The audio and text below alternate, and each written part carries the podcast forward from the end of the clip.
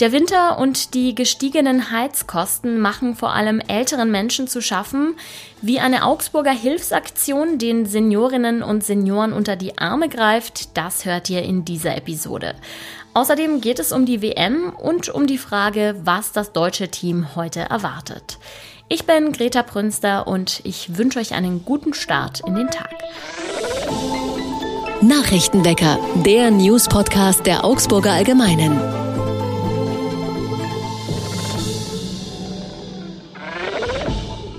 Nachrichten für alle, die über die hohen Strom- und Gaspreise ächzen. Die Strom- und Gaspreisbremse kommt zwar erst im März, sie gilt dann aber rückwirkend auch für den Januar und Februar. Das geht aus dem Gesetzesentwurf hervor, den das Kabinett heute voraussichtlich beschließen wird. Die Ampelkoalition will durch diese Regelung verhindern, dass bei den Menschen gerade in den Wintermonaten eine große Lücke im Geldbeutel zurückbleibt. Denn gerade in der Zeit muss man ja ohnehin am meisten heizen und auch schon früh das Licht anschalten. Damit die Leute sich jetzt aber nicht einfach entspannt zurücklehnen und gar nicht mehr Energie sparen, gibt es einen kleinen Stolperstrick. Die Unterstützung gilt nur für 80 Prozent des üblichen Verbrauchs. Also ich kriege quasi eine Zusicherung, dass ich für 80 Prozent meines Gasverbrauchs nur 12 Cent pro Kilowattstunde zahle. Wer darüber hinaus noch Energie benötigt, der muss aber den höheren Preis dafür zahlen. So sollen die Bürgerinnen und Bürger weiter zum Energiesparen angeregt werden. Übrigens, wenn ihr jetzt enttäuscht seid, weil ihr so wie ich mit Strom heizt, dann kann ich euch beruhigen. Auch der Strompreis wird gedeckelt und liegt dann bei 40 Cent pro Kilowattstunde. Es gibt wieder mal Zoff um das Augsburger Klimacamp. Diesmal geht es um den Toilettencontainer für den Christkindlesmarkt. Der ist nämlich am Fischmarkt aufgestellt worden, wo sich auch das Klimacamp befindet. Dann hat man bei der Stadt offenbar noch einmal nachgemessen und festgestellt, dass die Anfahrt für die Feuerwehr in Notfällen zu schmal ist.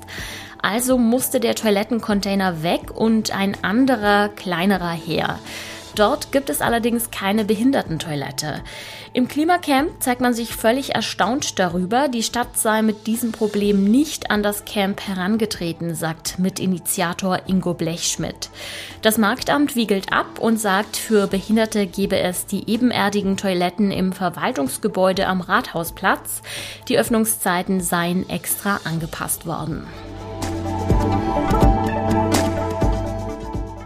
Schon seit 2009 gibt es die Aktion Augsburg Packt's. Dabei geht es darum, älteren Menschen in Not zu helfen und immer mal wieder ein bisschen Zeit mit ihnen zu verbringen, um die Einsamkeit ein wenig zu durchbrechen.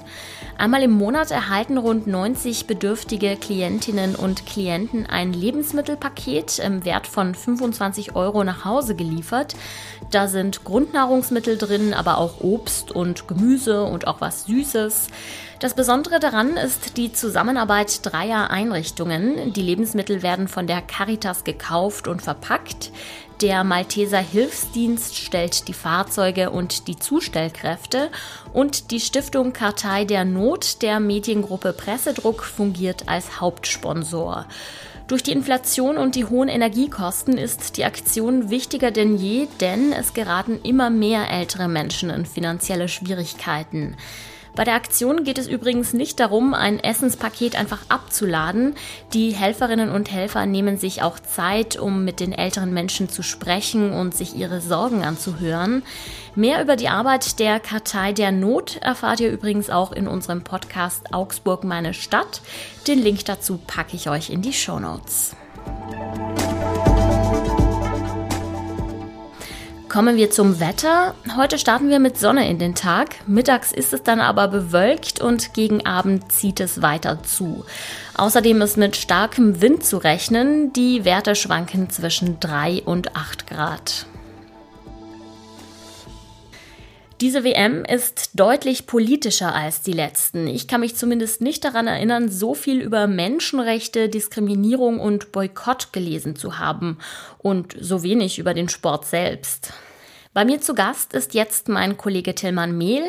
Er wird uns einen Einblick sowohl in die politischen als auch in die sportlichen Facetten dieser Weltmeisterschaft geben. Hallo Tillmann, wo erreiche ich dich denn gerade? Du erreichst mich in Katar, ähm, wo ich bei der Weltmeisterschaft bin, ähm, bin da bei den Spielen der deutschen Nationalmannschaft, verbringe viel Zeit im Main Media Center, wo hunderte, tausende Journalisten ihren Arbeitsplatz haben, wenn sie nicht gerade im Stadion sind. Und äh, befinde mich sonst mit einem Kollegen äh, in meinem Quartier, bisschen, ja, schon noch in Doha, aber in so einem, einem Vorort Dohas. Und also tatsächlich, äh, klimatisch ist es jetzt sehr angenehm hier, kann ich dir Wir sagen. Wir müssen einfach drüber sprechen, denn alle tun es. Stichwort Kapitänsbinde und Stichwort DFB. Was ist denn da passiert? Ja, was ist passiert? Ähm, der DFB hatte eigentlich vor, zusammen mit anderen europäischen Mannschaften eine spezielle Kapitänsbinde zu tragen. Also nicht der DFB, sondern der Kapitän Manuel Neuer, äh, auf der One Love draufstehen sollte. Das hat die FIFA untersagt, beziehungsweise gesagt, ähm, wenn ihr das macht, dann sanktionieren wir das. Inwiefern sie sanktionieren, haben sie nicht ähm, öffentlich gesagt. Die Rede war von einer gelben Karte für den Kapitän oder auch einem möglichen Punktabzug. Und der DFB hat dann zusammen mit den anderen europäischen Staaten oder Mannschaften entschieden, dass man auf diese Binde mit der One Love Aufschrift verzichtet und die offizielle FIFA Binde trägt, die auch ähm, ein, ein Slogan drauf haben wird, der sich gegen Diskriminierung richtet. Es gab noch eine weitere Protestaktion, diesmal vom iranischen Team. Die haben sich nämlich geweigert, die Hymne auf dem Feld mitzusingen, als Zeichen gegen das harte Vorgehen des Regimes in ihrem Land, gegen die Proteste, die da gerade stattfinden. Müssten sich die Deutschen da mal eine Scheibe abschneiden? Ähm, liegt natürlich auf der Hand, ja, wobei man klar sagen muss, also natürlich die Iraner riskieren viel, viel mehr, als es die deutsche Mannschaft mit dem Tragen einer Binde gemacht hätte. Ähm, es war ein wahnsinnig eindrucksvolles Zeichen der, der iranischen Mannschaft. Ähm, und dann kann man natürlich sagen, ja, ihr Deutschen, schaut mal, so, so schaut es aus, wenn man für seine Werte einsteht. Ja? Wenn man, weil für die Werte steht man nur ein, wenn man auch etwaige Konsequenzen trägt. Und natürlich war die deutsche Mannschaft da in einer blöden Situation, ja, von der FIFA in eine blöde Situation gebracht. Aber man kann sich auch aus blöden Situationen clever befreien, beziehungsweise so befreien, dass es ein, ein Zeichen, ein weithin sichtbares Zeichen nach außen ist. Und das hat die deutsche Mannschaft oder beziehungsweise der deutsche Verband, man sollte die Sportler jetzt da nicht zu sehr in Geiselhaft nehmen, das hat der deutsche Verband verpasst und ist, man kann es nicht anders sagen, tatsächlich vor, vor der FIFA eingeknickt. Heute wird es ernst für die deutsche Mannschaft. Sie hat nämlich ihr erstes Spiel gegen Japan. Was erwartet unsere Jungs denn da? erstmal wird spannend äh, sein zu sehen, ob sich da irgendwie von den ganzen Diskussionen rund um diese WM wird freimachen können. Also um diese kritische WM, um diese One Love Binde, ob man sich davon frei machen kann und tatsächlich den Weg zurück zu einem normalen Fußballspiel findet. Ähm, da bin ich sehr gespannt. Was wird sie sonst sportlich erwarten? Eine japanische Mannschaft, die, die gut strukturiert auftreten wird, die, die auch teilweise wirklich gute Einzelspieler in ihren Reihen hat. Ähm, nichtsdestotrotz glaube ich, dass die, dass die deutsche Mannschaft die Qualität hat, das Spiel äh, siegreich zu gestalten. Also das war so Trainersprech, siegreich zu gestalten. Ich glaube, die Mannschaft ist äh, gut genug, um das Spiel zu gewinnen, ja. Katar wollte diese WM natürlich aus Imagegründen im eigenen Land stattfinden lassen. Ich habe jetzt aber ehrlich gesagt das Gefühl, dass dieser Plan in die Hose gegangen ist, denn es wird noch viel mehr über den Umgang mit Menschenrechten dort diskutiert und über die schlimmen Zustände, unter denen Bauarbeiter dort Stadien und Infrastruktur bauen müssen. Oder glaubst du, da kommt Katar trotzdem noch gut weg? Das ist jetzt tatsächlich unsere Sichtweise, unsere europäische, unsere eurozentristische Sichtweise. In anderen Bereichen der Welt wird es ganz anders gesehen. Also in Afrika oder in weiten Teilen Asiens ist es jetzt kein großes Thema. Hier in Katar überhaupt nicht. Und wenn man sich in den sozialen Medien und da in anderen Ländern umschaut, dann wird eher gesagt, wenn ihr nach Katar kommt, dann haltet euch da bitte an die, an die Regeln. Also was wir wahrnehmen, ist tatsächlich, tatsächlich unsere europäische Sichtweise und ähm, wie wir einstehen für unsere Werte. Und das ist auch richtig und gut so. Ähm, in anderen Teilen der Welt wird Katar bei weitem nicht so kritisch gesehen. Also glaube ich schon, dass wenn man das global betrachtet, Katar ganz gut aus dieser Nummer da rauskommen könnte. Herzlichen Dank, Tilman Mehl, für deine Einordnung. Und an dieser Stelle verweise ich auch noch auf das Nachrichtenwecker Spezial, das es während der WM immer am Wochenende gibt. Auch da ist Tillmann zu hören. Ich freue mich. Danke, Greta. Und auch das ist heute noch wichtig. Viele Schotten streben die Unabhängigkeit ihres Landes von Großbritannien an, ganz besonders seit das Vereinigte Königreich aus der EU ausgetreten ist.